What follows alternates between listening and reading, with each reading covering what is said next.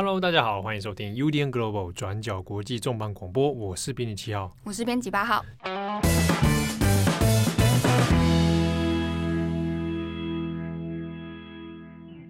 今天又是七爷八爷的组合啊！这个今天我们要来重磅广播要谈的一个事件呢，大家可能有注意到，在今年这个月然后，七月十四号，美国时间七月十四号的时候，呃，美国执行了一个。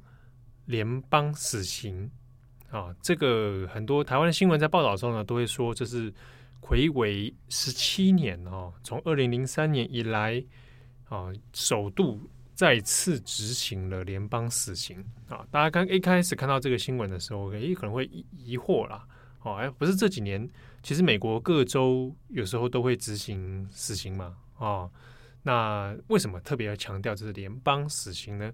这个事件的背后涉及到一个在九零年代末的一起谋杀事件，然后那我们今天要特别从这个案件里面来谈几个问题啊。除了死刑的本身之外呢，这个被处死的人，他全名叫做 Daniel Lewis Lee。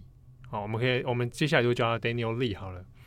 那他被处死这件事情，他背后当然涉及到几个。社会的议题哈，包含白人至上主义啊，那也包含到美国至今其实也是争论不休的关于死刑的执行与否跟怎么执行啊，背后所涉及到的宪法跟人权的问题。所以我们看到这个好像一个凶杀犯，他他被执行了死刑，OK，很多人说这个是伏法正义得到实现，那之中其实有很多的疑惑。我们这一集要来稍微做一些爬梳哦。那同时呢，因为比较敏感的是，刚好今年选举要到了啊，美国的选举，所以有的人会也会认为说，是不是啊？长期以来，其实对于死刑抱持就是给他干下去的川普，是不是对于川普政权来说，这个是有助于他的民调巩固民调呢？还是说最近因为这个黑人这个 Black Lives Matter 这个事情哈，所以哎，好像有有一种。要么是转移注意力，要么是说做一些司法上面的一种某种程度上的补偿吗？啊，有很多的困惑，我们今天要来一一跟大家来解析啊。不过在讨论这个死刑案件之前，我们先来这边要讨讨论一下。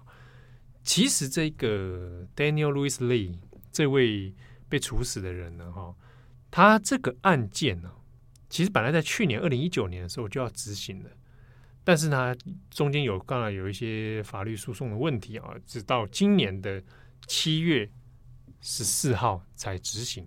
那比较有趣是，本来我们这个礼拜要挑重磅广播题目的时候，还在想说要挑什么题目嘛。那一开始这个 Daniel Lee 的事情哈，一开始是知道要要执可能要执行的，后来又中间又突然一度中断。对，当时其实不是很确定死刑到底会不会真的在呃原本预计的时间要来进行。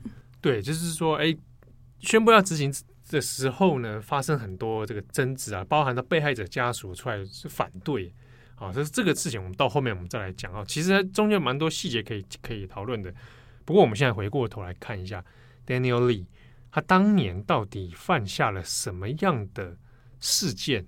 而被判处到说是到联邦的死刑这件事情哦，它是在一九九六年发生的。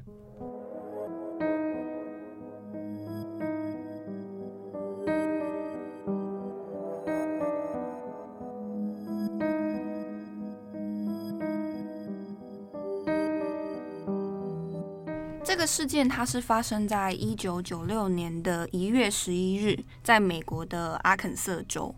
那这起刑杀案其实简单来说，算是当地的一个犹太家庭被灭门的惨案。嗯，那在当呃一月十一日的晚上的时候，Daniel Lee 之外呢，他还伙同了其他的共犯。那他们一开始是先假装成联邦警察的样子，穿着上啊，可能打扮得像警察。他们准备要潜伏到呃这一家被害人，他们叫做 Mueller 家族。Mueller 叫穆勒家族啊。对，穆勒家族。那这个时候刚好穆勒这一家人不在家，Lee 他们一伙人呢就趁机闯了进去，那等待在里面潜伏，等 Mueller 这一家人回来。嗯、那等 Mueller 回来之后呢，他们一开始先假装他们是警察，说要突袭检查，因为 Mueller 他们这一家人，他们的呃男主人。Mueller，他叫做 William Mueller，他其实是一个呃有联邦核发执照的一个合法的枪支商贩。枪支商贩，现在说 Mueller Mueller 的这个丈夫啊，男主人，嗯，他是卖枪的。对，William Mueller，嗯，他是卖枪的。那这个时候，他们一家人回来之后，警察就来突袭检查嘛。那声称的哈？对，声称他们假装是他们是警察，让他们卸下心防。那之后呢，躲在房子里面的他们最后就是很迅速的制服了这一家人。除了刚刚说的男主人 Mueller 之外，还有他的妻子 Nancy。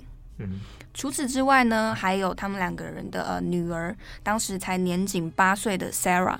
好，所以是一家三口。对，一家三口。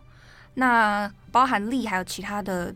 同伙，他们就用电击棒先让这三名被害人失去意识。嗯，当然在这之前，他们有先询问说，比方说家里的一些现金啊，或者是一些重要财物可能藏在哪里之类的。那他用电击棒让这三名被害人失去意识之后呢，这一伙人他们又用塑胶袋，然后一一的把他们的头套住之后，用胶带捆绑。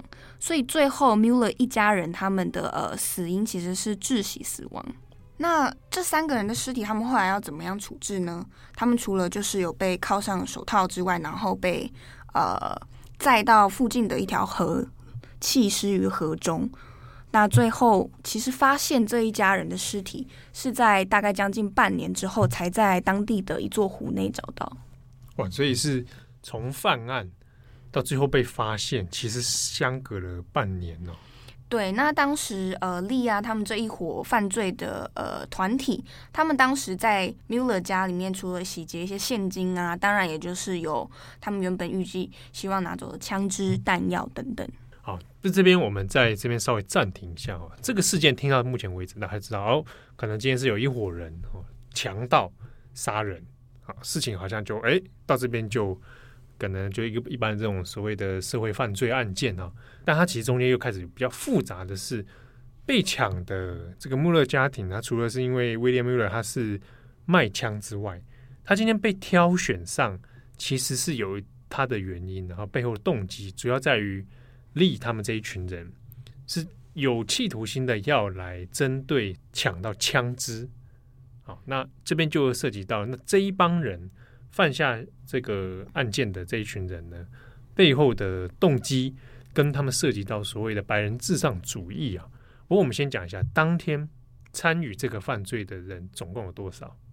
呃，总共应该是有五名，包含刚刚说到的这个 Daniel Lewis Lee 在内，其他还有四个人。那这四个人里面比较特别的是，有三个人他们也是一家人，他们是一个叫做 Keyhole 的家族。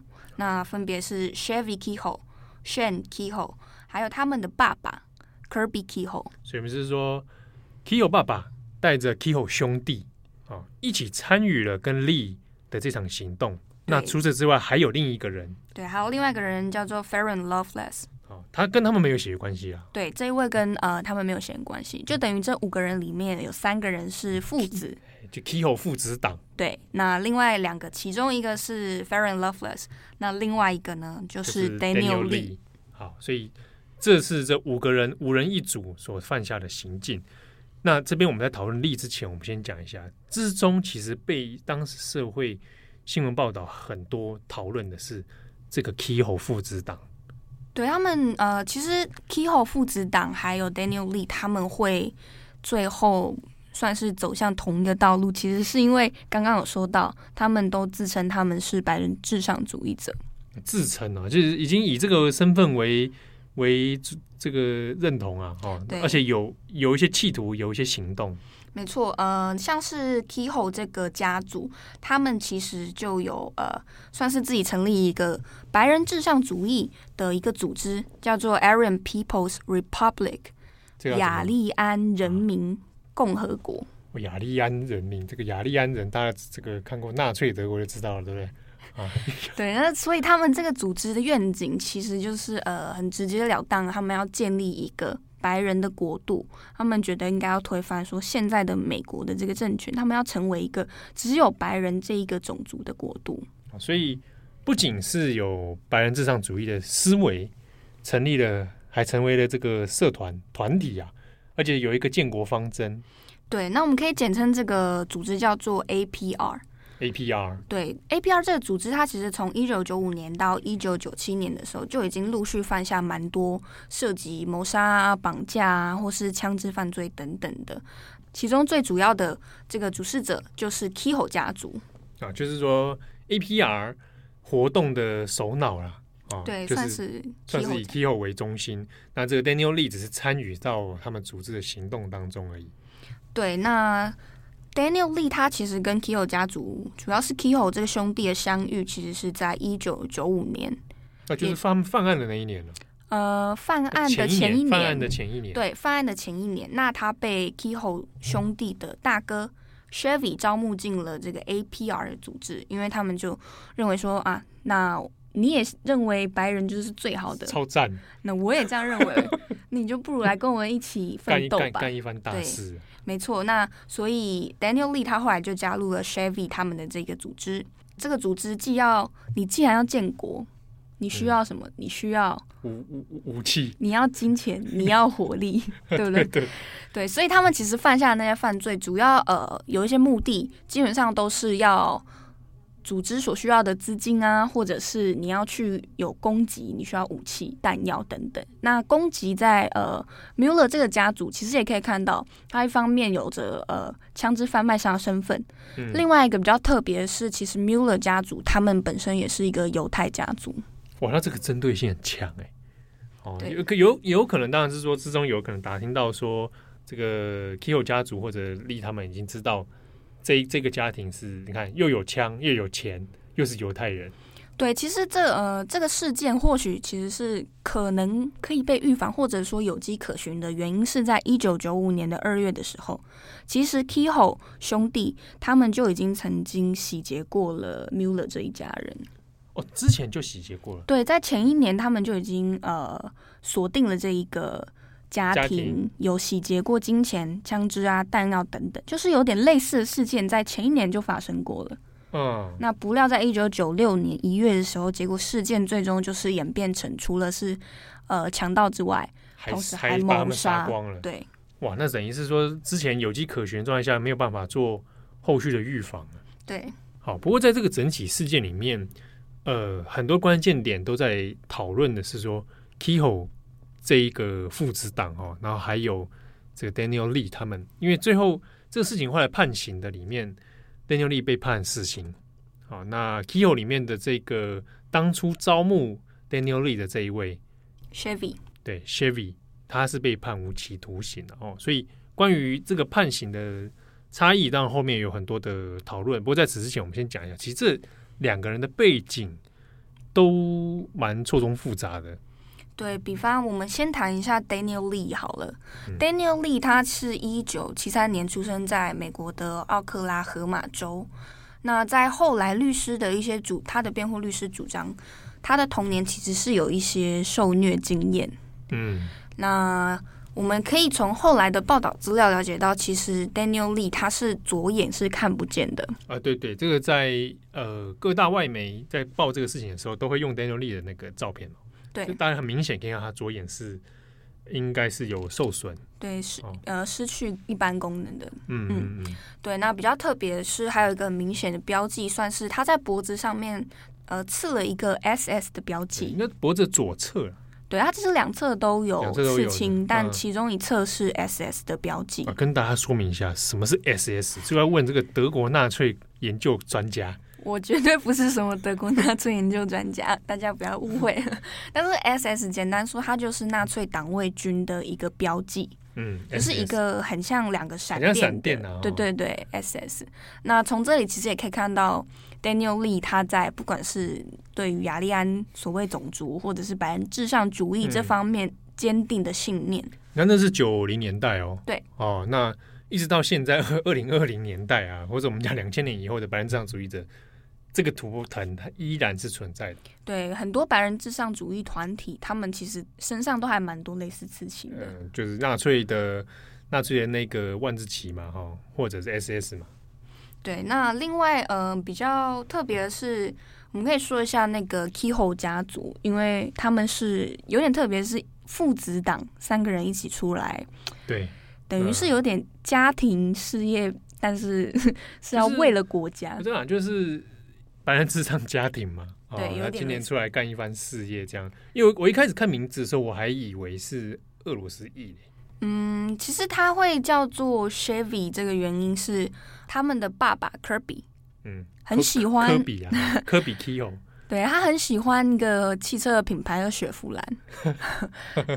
那你就从那个名字缩写，他 IE 其实就是有一种亲昵感嘛，在英文的说法里面，IE 对，所以他就所以 Chevy 的来源对是雪佛兰，其实是因为老爸爱雪佛兰。哦，所以帮儿子取这个名字。对，那 Chevy 他其实是呃 Kehoe 家八个兄弟里面的大哥长子。是他家有八个兄弟。嗯，对，就 Shane 其实是他其中一个弟弟而已。哦，嗯，然后一起犯案的就是他其中这个弟弟而已。对。那在高中的时候，其实 Kehoe 呃 Chevy 他的成绩原本还算是不错，在高中的时候表现都还蛮好的。大家可能也不太会觉得就是哎，这、欸、可能就是一个一般的高中生这样，不会觉得说他从高中就什么透露出这个犯罪的气息。但他后来其实是在父亲方面要求之下，他就不太能够继续在一般的高中学习，变成后来是在家自学的状态。嗯，那其实基本上跟呃，我们一般所知公开社会的接触，可能相对就也比较少一点点。同时，还有他们家在他呃，包含童年也好、青少年也好时候，比较常会迁徙搬家，搬家次数很多，比较常搬家。对，嗯、所以对于呃 Chevy 家来说，可能对于并不是有那么容易发展比较固定的人际关系，人际关系哦，所以他的社会支持系统啊，讲专业一点，社会支持系统相对薄弱一点。也可能再稍微封闭一些，嗯嗯，嗯。那另外比较特别的是，他的老爸 Kirby，其实他爸爸曾经参与过越战，算是越战老兵。越战老兵啊，对，所以不管说是呃这种家庭的那种连结啊，或是教育也好，其实都对于 Chevy 来说是有蛮大的影响的。好，不过我们讲到说这个事情在一九九六年犯下哦，那在前一年一九九五年的时候，已经先抢过一次穆勒家庭了。那隔年一九九六年一月犯下这样的事件，也把一家人灭口之后呢，结果这一家人的尸体要隔了半年，到一九九六年的六月份才找到。这中间后来找到，然后到破案有一些什么关键的因素吗？嗯、破其实不一定算是对，算是破案了。破案的关键，我们简单可以稍微归纳为大概有三点。第一点是，呃，因为 Miller 他们家的枪支被偷了嘛，嗯，那可是他是合法经营的，你合法经营，他有追踪那个枪的，对，枪支编号，没错，嗯，他们就因为后来啊，Daniel Lee 啊，或是 Kehoe 家族也好，他们在枪支有一些交易，军火交易，那大家就会觉得奇怪，说，哎，你追踪这个编号来源好像不太明，那你再去。嗯配合调查之后，发现这个枪支其实是登记对，来自 Mueller。那另外一点比较特别的是 Kehoe 家，这个呃破案关键是 Kehoe 家的妈妈。哦哦，我刚刚都没提到他的母亲哦。对，他们的妈妈，他们妈妈其实在呃事后是之所以会成为警方提供一些比较重要资料，或者是在事后一些法律诉讼方面担任证人的角色。他妈妈是表示说，因为他当时其实对于自己的生命方面的安全也有一点点担忧，怕被被自己的丈夫还是小孩干掉，有可能就是或，或者是太危险了，他们都在干一些危险的事。就是知道了这些可怕的事情之后，所以他其实后来有跟美国的，因为我知道那个组织简称叫 ATF，对 ATF，ATF，那它的原文是什么？A 是什么？Alcohol 啊，酒精。T 是什么？Tobacco，Tobacco。那个你不想不是辣酱哦，是那个烟、啊、烟草。烟草。F，Firearms。Firearms。就是武器，武器啊、哦，火力输出的武器。对，所以这是一个这个组织呢，是专门针对酒精、烟草、武器做管理的一个官方，还有追查的一个官方组织啊。对，包含刚刚说去追踪或是比对那个枪支的编号，其实也是一部分是跟这个组织的业务有相关。嗯，好、哦，所以。一方面是因为那个枪支的流向，所以才因此有办法去找到说 Keyhoe 的这个家族的犯案记录了。对，就是发现说他们是很重大的嫌疑人，当时当然没有马上就是已经确认说是他们作案嘛。对。那再来另外一点，最后一点是因为在一九九七年，也就是一九九六年的这个 Miller 灭门加刑案隔一年，再隔一年，对。对，那其实 Keyhoe 兄弟。他们有曾经因为呃在道路交通上的一些违规而跟警方有产生冲突，甚至是枪战啊。因为就 是九七年的时候，这些兄弟还是兄弟父子党还逍遥法外，对啊。但是因为在跟警察发生的这个肢体到火力的冲突，对，就是有点案外案。而且其实，在当年美国各大新闻上那一段影片，就是你如果去 YouTube 搜 Chevy Keyhoe。第一个跑出来的那种影片，其实是当时枪战的对，当时那个零检盘点的时候那种那个记录影片哦。对，那就是因为这件事情在不管新闻媒体也好，其实都闹得还蛮大的，所以你就是已经引发了警方的注意力，然后又配合刚刚说到那些种种疑点，就是 Keyhoe 的妈妈有去向 ATF 这边这个寻求一些资源嘛？哈，嗯。所以当时其实官方就已经是把 Keyhoe 家族视为是很重要的一个破案关键，甚至是重要嫌疑人。嗯，可是他们呃，其实会真正后来落网被逮捕，那是一直要等到一九九七年的时候才发生。九七年就是枪战那一年。嗯嗯嗯。好，之在枪战之后。对，枪战之后。那之所以会。曝光是因，其实是因为 Keyhoe 的弟弟 Shane，Shane 就是当初跟着这个哥哥一起哥哥一起一起有去灭参加灭门惨案这件。对，那因为 Shane 他跟 Chevy 在一九九七年的枪战之后，他们两个就算是有点潜逃，要必须过着比较遮掩的那种地下生活。他们后来呢，逃跑到了犹他州的一个牧场工作。嗯，牧场，因为还是要讨生活嘛。那可是因为期间哥哥跟弟弟其实有可能有些生活上的摩擦、吵架、冲突等等也好。后来两个人分道扬镳之后，弟弟 Shane 他就跑去，呃，最终跑去跟警方自首或者是公案。那也告诉了警方说哥哥到底在哪里。哦，所以最后变成了这个啊，该隐与亚伯是吧？这个 啊，这个兄弟俩。啊，在牧场不爽了，啊，才导才让说这个案情最后最终能够曝光。对，那其实后来 Shane 他也有作为警方的这个证人，污点证人。对，这可能也跟后来他的就是量刑并没有哥哥这么重，也有一部分的关系。哦，有可能，因为一方面他是算是自首，对，另外一方面他又做了转证人，对，哦，所以。因为在九七年枪战之后，啊，弟弟 Shane 的这个主动向警方的透露，啊，所以这个案情全案灭门的这个穆勒家庭灭门惨案，才能最后一线露出一线曙光。没错，所以在一九九七年犹他在犹他州的时候，Chevy 他就先被警方逮捕，那不久之后、嗯、Daniel Lee 他也落网了。对，那爸爸还有包含到第五个参加的那一位，好，我们今天这今天的事情第五个参加，因为这个。全案不是不是那么重要，所以我们先略过啊。总之呢，这个 Keyhoe 家族父子党还有 Daniel Lee 都被逮捕了。好，那事情的判案其实是在一九九九年了，啊，中间有经过一些审理，还有中调查调查。对，那这之中的一个争议点就在这边。一九九九年的时候，Daniel Lee 参与了这个 Daniel Lee，他是被判死刑的。好，那就想说，那这这么这么惨的事情。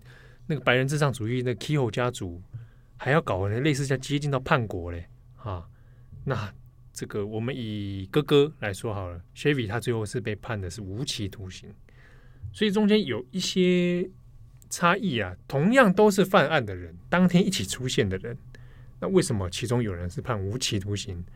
那 Daniel Lee 确实被判死刑。嗯，尤其是因为其实 Chevy 他是招募，对对对，这个整体事情，整体事事情里面很多的最大的困惑是，明明 Chevy Chevy Kehoe 他本人是算是主谋啊，首脑啊，这整个事情有主要是由他所策划，那结果他是无期徒刑，那 Daniel Lee 却是死刑，那不是应该大家差不多吗？应该判差判差不多吧？或者是颠倒过来嘛？直观想象上会觉得很困惑。对，所以这个事情在当时的司法争议上面，其实就有过很大的争议啊！哈，好，那我们先讲一下，当时在判决的时候呢，主要的几个争点。首先是我们刚刚讲到说，其实在这个审审理这个案件的过程里面呢，Daniel Lee 的。这个辩护律师有提到，第一个当然提到是说他不是主谋啊，哦，他他是听命于 Kehoe 给他的指示所参与这个事件的。那其实中间的一些过程调查里面，也有一些法律的记者有去做呃法庭上面的一些记录嘛，那就有谈到说，呃，这群人犯案的时候，Daniel Lee 的角色比较像是一只听命行事的狗。啊，你叫他做什么他就做，就是他手上使的那把枪。对对对，可是呢，谁指挥他的，谁要求他这么做的，还主要是来自于 Kehoe 家族。好，所以真点之一说，那他是听命行事的，他不应该判的比 Kehoe 还要更重。啊，因为死刑是极刑的，啊，无期徒刑他可能会关到死。这是辩护律师的说法。对，那这之中他还有在做另一个讨论，是认为我们刚刚前面不是有讲 Daniel Lee 小时候。有过一个童年的创伤，他有受虐的经验，所以辩护律师主张的是说，嗯，这个 Daniel Lee 他他因为有过这样创伤，哦，所以他的行为能力跟他的判断能力是因为这个创伤而导致会有失常。好，那这样的主张当然是说我用这个方式来讨论当天犯案的时候，他到底有没有这个是自主判断或自主很有意识的去。痛下杀手，好，那他还在讲是说，他年少时代 Daniel Lee 曾经吸毒、酗酒，啊，那还包含到说他的神经系统受到损害，所以辩护律师用这几个方式去强调他的行为能力是有疑虑的，所以你不应该给他判处死刑，应该稍微再减缓，哦，你可能是改成无期徒刑或者其他等等，好。那这是一个，就是针对于 Daniel Lee 他的行为能力所做出的辩护啊。再来一个辩护是说，检察官方面认为，为什么我判他死刑，而不是判那个 Kehoe 死刑？其中一个原因在于，检察官认为说 Daniel Lee 他有一定程度的未来的危险性 （future dangerous）。怎么说呢？如果他有机会假释出去。他有可能会再犯。那那这个主张是说，认为 Daniel Lee 的精神异常啊，他有别于其他人，而且他没有病识感啊，他始终认为自己没有犯下任何的杀人案件啊，就即便到比如说这个事情已经就罪证确凿，他当天也有参与，可是 Daniel Lee 本人一直主张是他不是一个杀人犯。好，我是一个无辜者。对，直到这一次死刑执行之前，他也是这么主张的。对，这一次死刑的时候，因为有问他遗言嘛，好像他是使用注射型的那个死刑，他的眼里面他还是主张说自己是呃无辜的人，哈，他不是 murder，他不是杀人犯，好，他没有犯下这个事件。好，所以过去在检察官之后在讨论是说，谈到说对于 Daniel Lee 的本身行为，其实是感到疑虑的。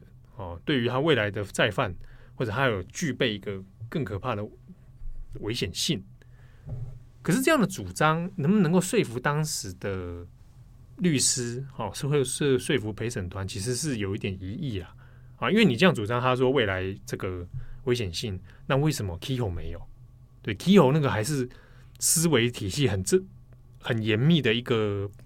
有一个思想价值完整的思想。对啊，那你说他如果他假释好了，哦，那是不是会出去又要再翻，对不对？那那尤其是他有涉及到可能要准备预谋要推翻一定程度推翻政府，因为他要建国。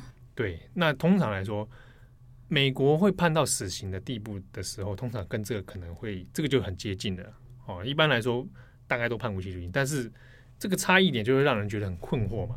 所以其实他的 Daniel Lee 的辩护律师一直要针对这件事情做一些反复的上诉啊，就是说，呃，你讲他精神异常，或者你讲他精神未来危险性，你的根据在哪里？啊，你如果是有一些让他去做心理咨商、心理精神鉴定的话。好，那那这个东西过程有没有得到公平的对待？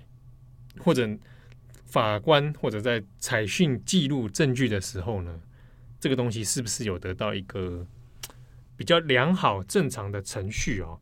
那其中有提到是说，辩护律师说的哦，检察官跟法院在针对 Daniel Lee 的精神状况，认为他有所谓未来危险性的这个时候，他们所采取的呢是说有精神鉴定医师。做的一个风险评估，好，那这个风险评估的过程，还有它是否合适，就变成当时主要拿来申诉的一个重点了。好，当然辩护律师是说那个过程其实是有问题的，啊，你可能有诱导性，或者提出故意提出对 Daniel Lee 不利的证据。好，不过我们讲到这边讲那么多，大家会想说，哎，你们讲那么多啊，反正不都是同一挂人，死一死算了吗？不就是一群凶杀犯吗？对不对？你还跟我扯那么多，什么一个无期徒刑，一个死刑，通通反正结局都是一样啊，或者死刑就把他看死刑啊。呃，所以 你也是讲一讲，不是，我是说这事情当然会有引发一些争议点啊。哦，就是诶，你你对这个过程当中审判有没有出现一些疑虑啦？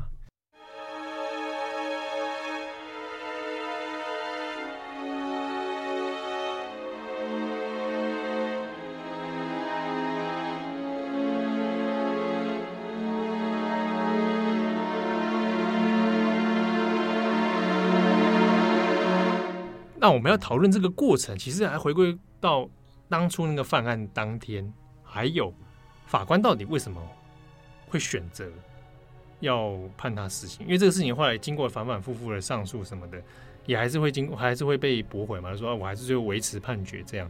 好，那法官所认为的，在后来的法院的判决的一些记录里面，谈到为什么会把 Daniel Lee 加重，原因是因为 Daniel Lee 在这个过程里面。犯案情节重大，好，包含到亲手杀害，然后我们刚刚讲的套上手铐带、塑胶袋，套上手铐，然后等于也参与了去询问对方说你的枪在哪里，你的钱在哪里啊？因、哦、因为这几个犯案细节，所以才让说那 Daniel 这个本人他其实是有加重谋杀的这个问题，之中还包含了你同时因为你受害者里面有八岁的未成年女童。对，刚刚七号说到问说你家里的枪支在哪，你的重要财产在哪这一类的问题，其实是有问那个小女孩的。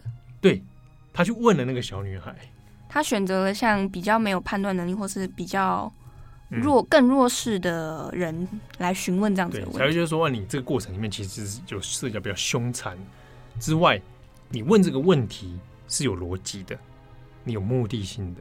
你知道你在干嘛？你想要怎样？这样这样，所以就是你很难判断说，你就他不是一个无脑人哦，被怎样怎样，就是说叫他做个指令，他就怎做什么。所以从这几个地方呢，法院认为他的确 Daniel Lee 在这个案件里面，他是有加重谋杀的问题，所以后来判处他死刑。啊，那这个事情其实就一路一路，你看到今年一九九九年判决。然后一直到二零二零年才执行嘛，中间你看过了也二十一年嘞，哦，其实中间还是有很多反反复复在针对这个事情的不断的上诉跟延宕，好，那这边跟大家补充一下，就是说，也许大家会觉得说，为什么判死刑之后怎么隔那么久才执行？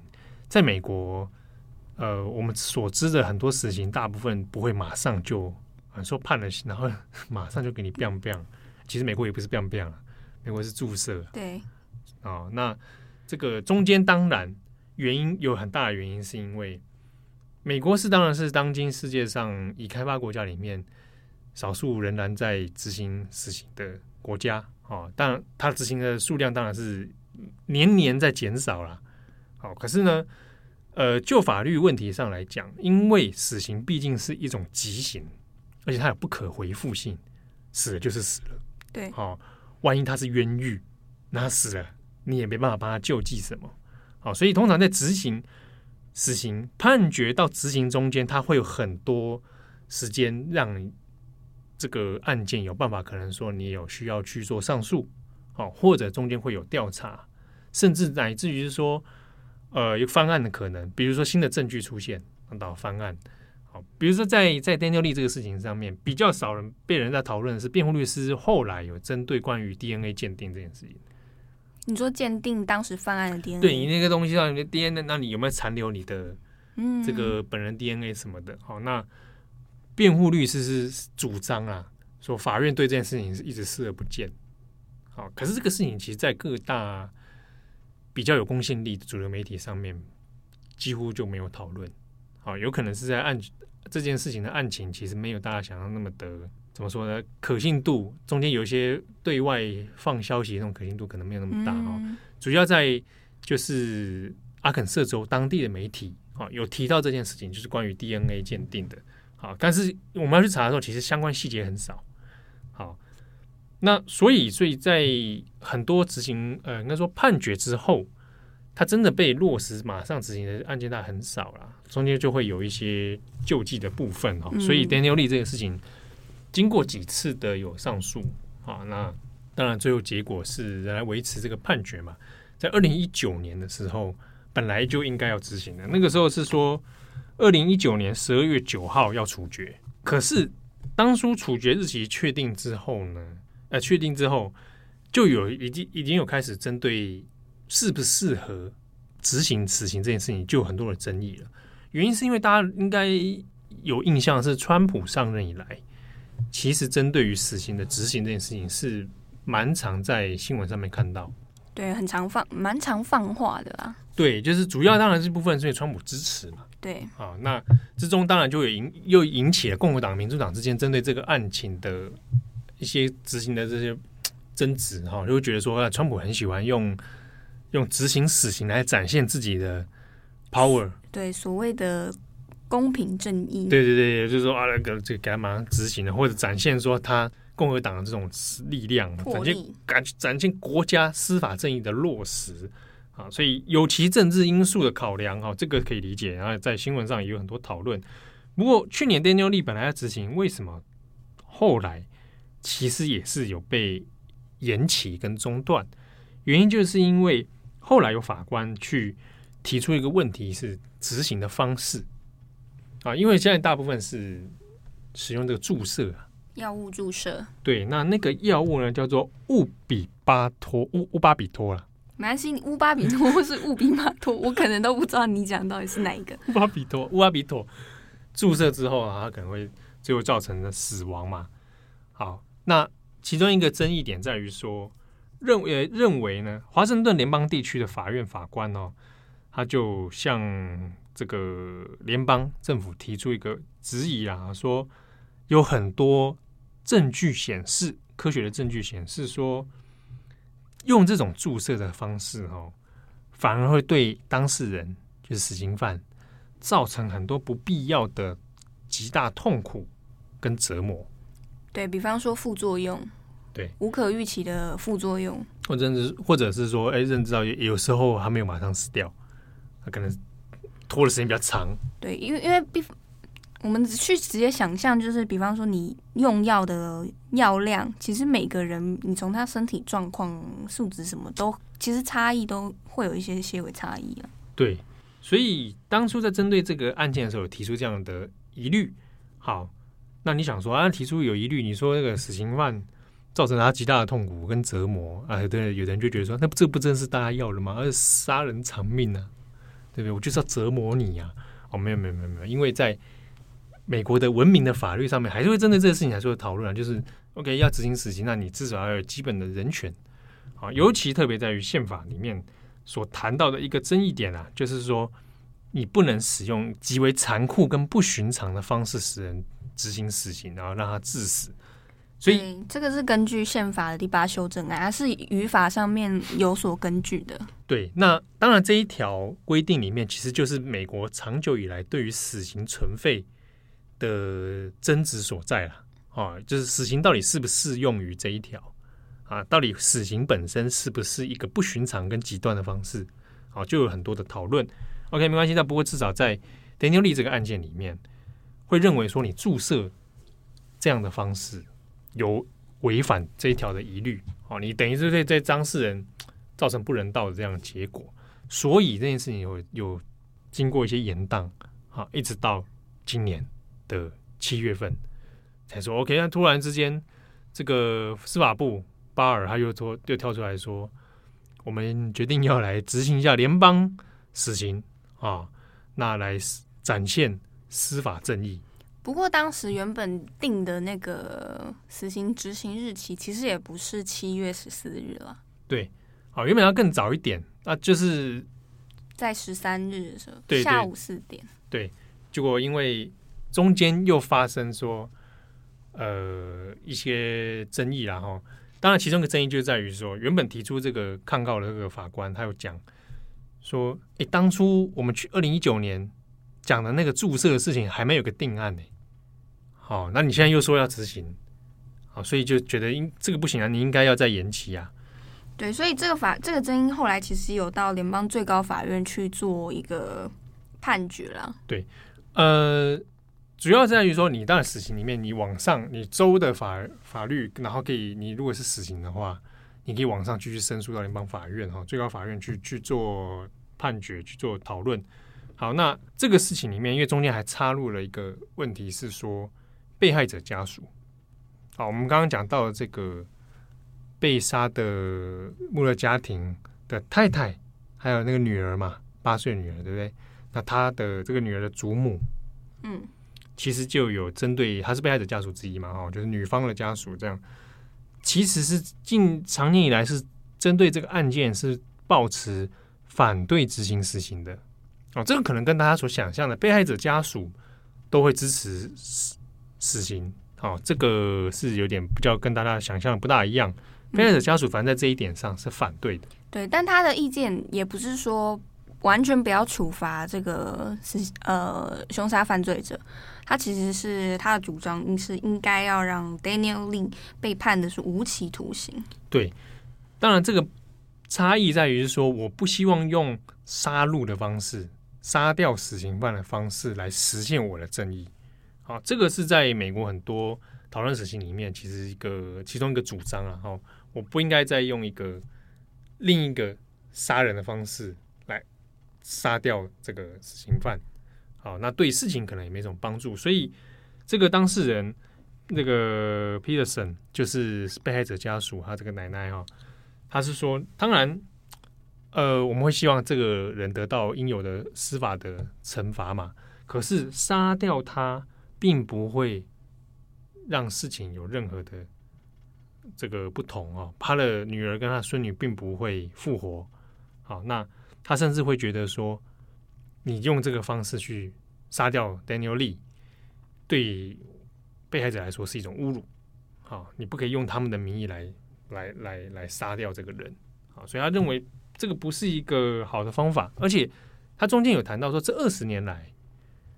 Daniel Lee 不是有关在监狱里面吗？嗯，谈到说，他认为啦哈，Peterson 这个被害者家属认为说，Daniel Lee 是有一些改变的啊，他有可能是可以有忏悔或者教化，好，所以就会觉得说，那那那这样状态下，我也是反对马上要执行的，好，所以在。这个是今年的七月要讨论要死执行死刑的时候呢，那被害者家属其实有出来反反驳了。好，之中他们提了一个一个点是，通常在执行死刑的时候，可以让家属去观看啊，可能透过荧幕或者有的是在跟别别处这样看观看哈。那因为今年有肺炎的疫情嘛，啊，COVID-19 的这个问题，所以你可能没办法群聚，对不对？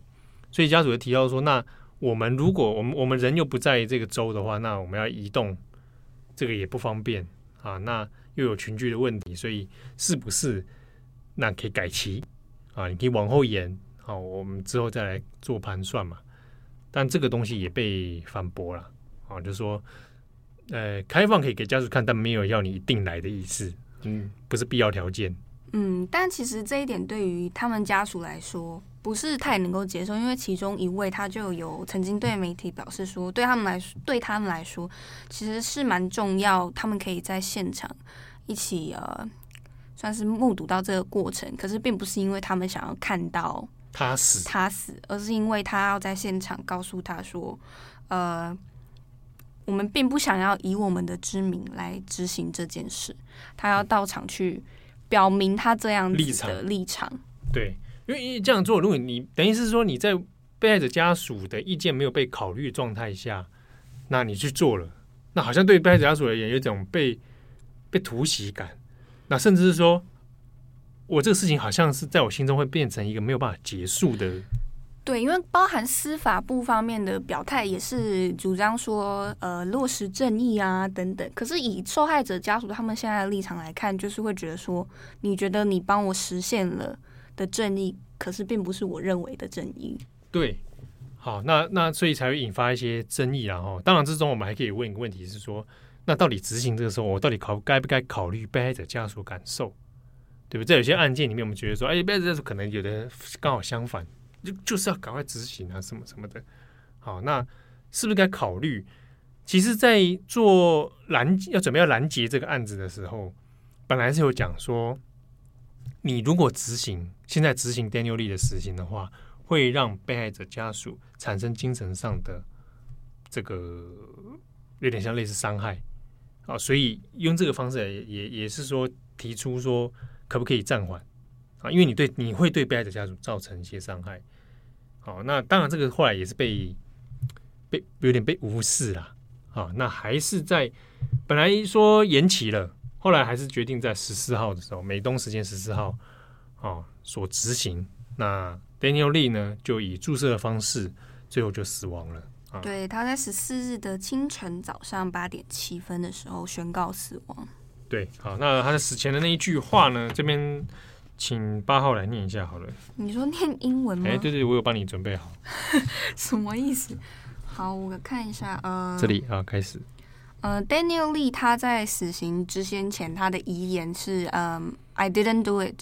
I've made a lot of mistakes in my life, but I'm not a murderer. You're killing an innocent man. 对，我们中文翻译呢，就是我没有做，我没有做这些事情啊。我的人生中虽然犯下了许多错误。可是呢，我不是谋杀犯，我不是凶手，你们是在杀一个无辜之人。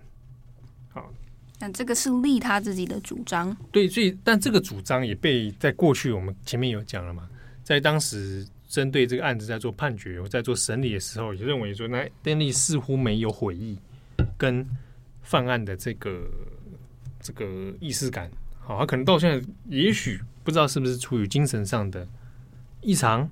或者精神上什么问题，而认知跟大家不同，啊，但这个因为人已经过世，所以我们好像也以目前找到的资料来说，并没有很多证据可以来证明了，啊，但至少他在死前里面他所说的是这样的话语哦。但其实我们还是可以说一下，在死刑最后执行，Daniel Lee 他的生命来到最后的时候，其实最后还是呃这个被害家属。还是没有来到这个现场能够做观看。对啊，啊，那个其实说真的，因为那个时间很快啊。对，真的非常快。因为刚刚不是有说到，其实因为一些法律方面的呃争议，不太确定到底能不能在此时此刻做出这样子的死刑执行。嗯、那后来不是上到了联邦最联邦最高法院去做审议嘛？嗯。那最后以五比四的这个表决态度。之后就判定说，哦，可以，对，就是 Daniel Lee 这个死刑执行，他是可以继续如常进行的，所以就最后在七月十四日的时候执行。对，那个投票是九名大法官嘛，嗯，啊，那最后是五比四，其实不是很悬殊啦，只差一票而已。对，啊，那一些媒体大家知道，大概其实也猜得出来，四票反对执行的，大概就是自由被认为是自由派的法官啦、啊。好，那这个之中里面，后来因为通常投完票之后会做一些说明，啊，那结论就是所谓的投票结论说明啊。其实结论比较针对的是关于提出说所谓的注射这件事情，所以在这一次里面投票很多，他的问题争点在于你所提到的，你说注射死刑的死刑会造成当事人不必要的折磨跟痛苦啊，他们针对这个事情里面去做一些反驳，最终他们提到说，过去其实有好几个州都这样做了，可是并没有这样的问题啊，那他并不违反所谓的。极大的痛苦与折磨，或者如果我们就结论来看，田牛利的状态似乎也不像大家所讲的啊，他中间有历经极大的痛苦跟折磨啊，所以他最后还最终还是实行的。对，而且是在非常嗯、呃，算是对外界来说还是有点过于匆仓促的，因为是在联邦最高法院判决的数个小时出来之后的数个小时之内就进行，所以事后其实包含像一些。呃，支持死刑延后的这个团体也好，他们就有出来谴责说，这样子政府美国政府这样的行为是非常令人感到羞耻，因为他不止选择了在疫情的期间有风险的状况下进行，那这也是非常令人羞耻的原因，是因为他执行死刑的时候，Daniel Lee 他没有办法在当时见到他的呃，包含说法律的一些呃顾问等等呃律师，对。然后，所以才会有有反对者出来讲说，你这整个过程其实太一个太急嘛。第二是很多当事人其实，比如说相关的法律顾问、律律师，是在你没有知会的状态下就把他送去。好，那这个过程你就觉得你不知道在赶什么。对，而且判决应该时间上差不多是在凌晨的时候出来。对对，死刑在早上很清晨八点，最后是八点宣布死亡嘛，所以那个时段其实是新闻媒体声量去追踪，可能是比较弱的一个时段。对，或者我可能也，你看那天早上的新闻，可能就是哦，OK，这个是暌违十七年，二零零三年以来联邦再度执行了一次死刑，然后就没有然后。对他，因为他已经发生结束。对，你还要做去做一些 research 的时候，你你需要一点时间去做啊。可是也来不及了，不可回复了嘛？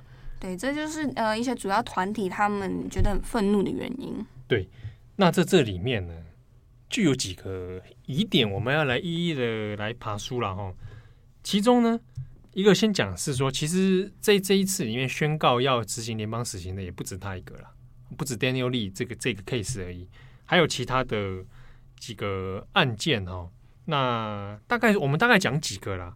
比如说，有一条是这个一九九八年在堪萨斯州发生的这个残忍的肢解一个美国青少女的案件。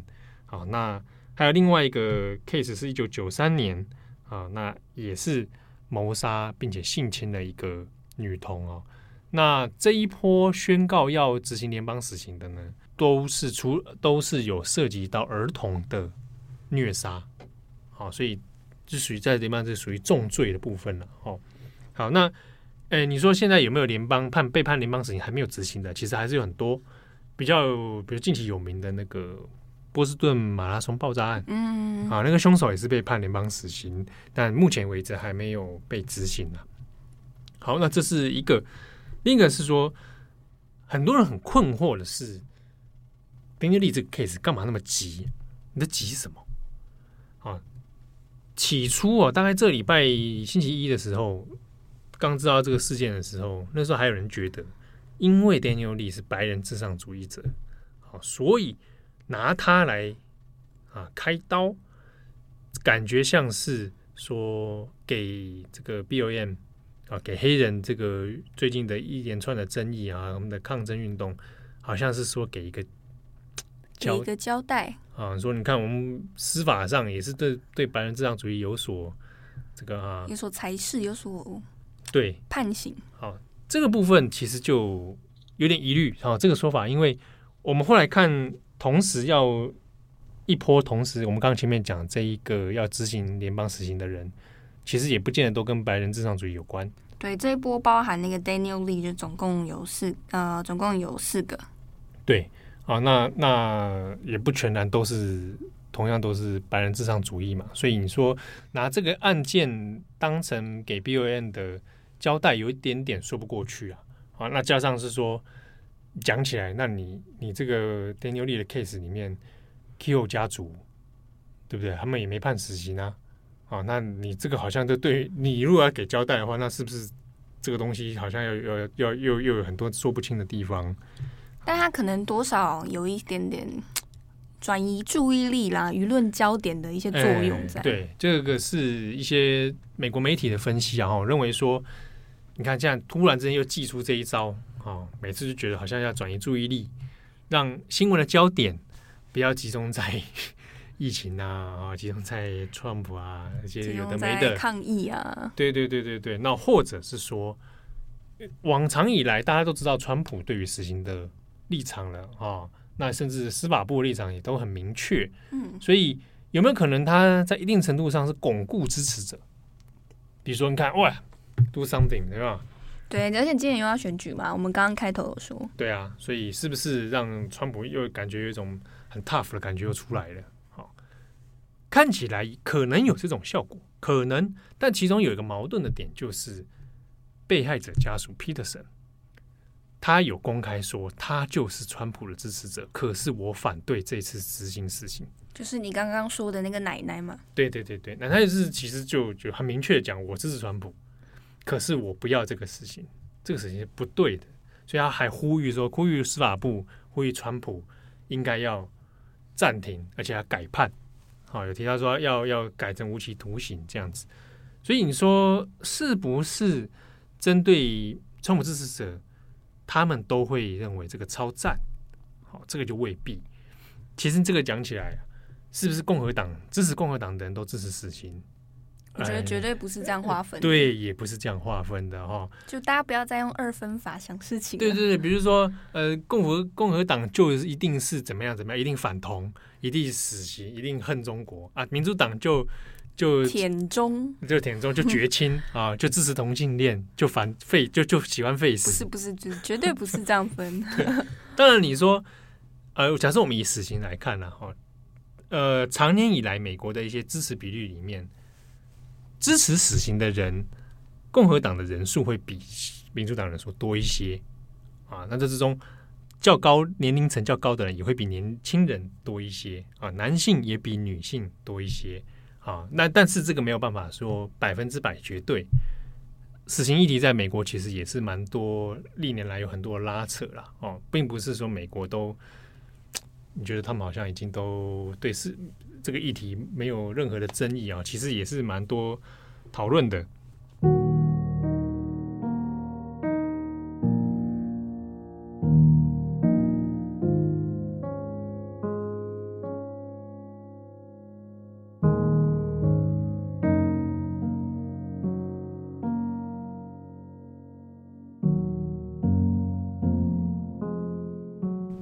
好，这边在。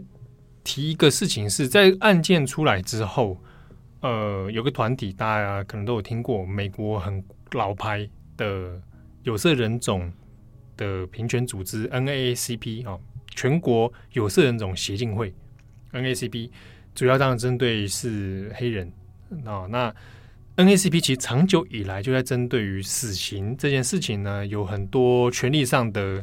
这个奔波，让他们去做维护哈，主要就是反对死刑。原因是因为在过往里面，绝大多数被判死刑的很多都是黑人啊，因为犯罪率不知道犯罪率被逮捕率就是比较高，而他们被判死刑的几率也很高，然后不可回复性的问题也很多。好，那 NAC 有针对这一个 Daniel Lee 的事情，大家想说白人至上主义者被处死，那你们黑人不是很高兴吗？哦，没有没有没有，NACB 说这是不对的啊，主要还是针对说。Daniel Lee 这样的状况，你用这样的司法过程，这种不够完美，而且甚至有很多瑕疵跟争议的过程，就让他去执行了，这个问题有可能会变成一个破口。将来他不只是会 Daniel Lee 发生，有可能在监狱里面人数最多种的有色人种有可能会发生。啊，所以 NACP 的主张是反对这件事情的。即便今天要受刑的人是个白人至上主义者，好，所以有有表达这样的反对啦。那接下来呃，关于我们刚刚说到，包含对于 Daniel Lee 案情的后续效应啊，比方说对于选情啊，或者是死刑的态度等等，它可能会不会有什么波动？其实还有一个呃一个点可以观察是，除了 Daniel Lee 之外，刚刚提到的几个这一波已经预定要进行死刑的受刑者当中，其中有两位。他们预计要在我们录音当下的这一周，也就是七月中旬，表定时间要执行他们的死刑。哦，表定啊，七月中的时候啊，一个是 Wesley 啊，Wesley 刚刚讲说他这个，呃，其实讲起来，这这两个人，一个 Wesley，一个 Dustin 嘛，犯下案件，其实总体来讲就是性侵杀害了女童啊。那当然，案情细节这个大家如果有有兴趣，再自己可以去查啦。对，那另外一位呢？他是预定要在今年的八月进行处决。嗯，所以其实这一波算是还蛮密集的。对，那都在选举前啊，所以才引起很多的讨论。那节目的最后，我们当然还是要提一个几个问题哈，大家可以再去做思考。从 Daniel Lee 这个 case 里面，其实当然让美国的死刑争议哈，死刑的存废、死刑的执行与否。其实又变成一个讨论的话题啦。那跟大家说明一下，就在美国的支持率、支持死刑或废除死刑这个这样的讨论里面呢，支持继续执行死刑的比率其实并没有每年上升。哦，它大概维持一定的状态，一个比率在一定的范围内波动。对，它其实动态发展的。而且有时候会根据民调问你问题的方式有所不同，嗯、有会会有一些误差。对，这个，因为美国过去也讨论过问题啊，比如说，如果我直接问你，请问你支持死刑吗？哦，那说支持的其实比率会不低哦，超过五成以上啊。但如果反过来再问一个问题是说，那请问你支不支持用另一个刑罚来取代死刑？这个支持率也很高哦。那所以有的。可能根据团体的不同，它的目的的不同，它可能取决使用的资料就会有一点差异啊。好，那当然最后在美国的讨论里面，死刑的存废与否，在台湾其实也是有很多争议嘛。嗯，那我们先撇开讨论道德伦理的方面啊，你支不支持这件事情？我们先先先先放一边，我们先讲一下，实际上在面临这样司法的问题的时候，你到底？被害者家属或者整个司法体系会遭遇什么样的状况哦？比如说好了，像我们前面讲这个被害者家属，像 Peterson，他是反对执行死刑嘛，他说希望就是无期徒刑。其实也不只是他，美国很多的重大刑案里面也有不少家属是抱持同样立场。其中一个原因是我比如说，呃，马波士顿马拉松爆炸案，这个当时这个凶手也是被判死刑嘛，但也有被害者家属是。反对的原因是，这个过程哦，如果他一直上诉，或者他那个旷日费时的司法诉讼里面，会延长被害者家属的痛苦。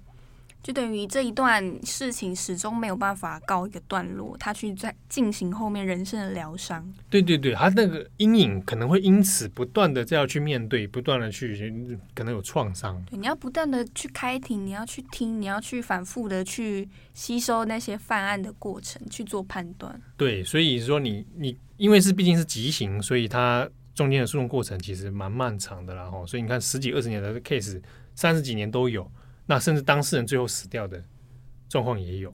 对，你看像那个 Daniel Lee 的事件，从判死刑到执行，中间就耗了二十年，对，耗了蛮久的哦。好，那之中比如说他他还有上诉失败，他可以再去申请这个这个人身保护权，然后到联邦法院申请，那可能就会一路要把整个诉讼又拖得更长。你拖得更长，哎，打官司跟开庭不是免费的。啊，要钱，所以有很多的成本放在里面。有一些其实状态下会反而有些地方各州哦，会因为经济的考量而选择多判无期徒刑，嗯，而不判死刑啊。死刑从中间的司法成本到后续执行，执行的那个成本也也也也是存在的，嗯，甚至有算起来说，那比起来关在里面无期徒刑还比较省钱。所以会有有这样差异，有的会用这种方式去做，那我干脆判无期徒刑比较好。好，对，我觉得对于受害者家庭来说，因为刚刚像七号在讲的时候，我自己个人的想直觉的想法就是，刚刚讲到说不要以我的名义去执行死刑的正义这个样的说法，对我来说直觉想象就是，嗯、我觉得如果是我的话，可能会有一点点那种负罪感，会觉得有点丢弃。对，就是因为你执行的这个死刑决定过程当中，我参与了在里面。我是他的一部分，嗯、可他最终导致的结果，他可能并不是我认同的正义方式。对，好，那所以当然这个是这个也是希望大家能够去关注到的其中一个面向哦，不要说每次一谈到死刑，马上就是二分法，马上来站队。对，你不一定要现在马上做下一个很决定的判断。我说对于你个人对死刑的看法，但是你可以去思考。对，我觉得大家可以去理解支持的、反对的。啊，彼此都在想些什么，那就可以理解说大家所抱持的立场啊，甚至还有可以支持死刑，但我支持他不执行啊，有也有这种的做法了哦，死刑留着，可是呢，要不要执行又是另外一回事啊。那大家可以去多做一些思考。好，希望大家喜欢今天的节目，我是编辑七号，我是八号，我们下礼拜见，拜拜。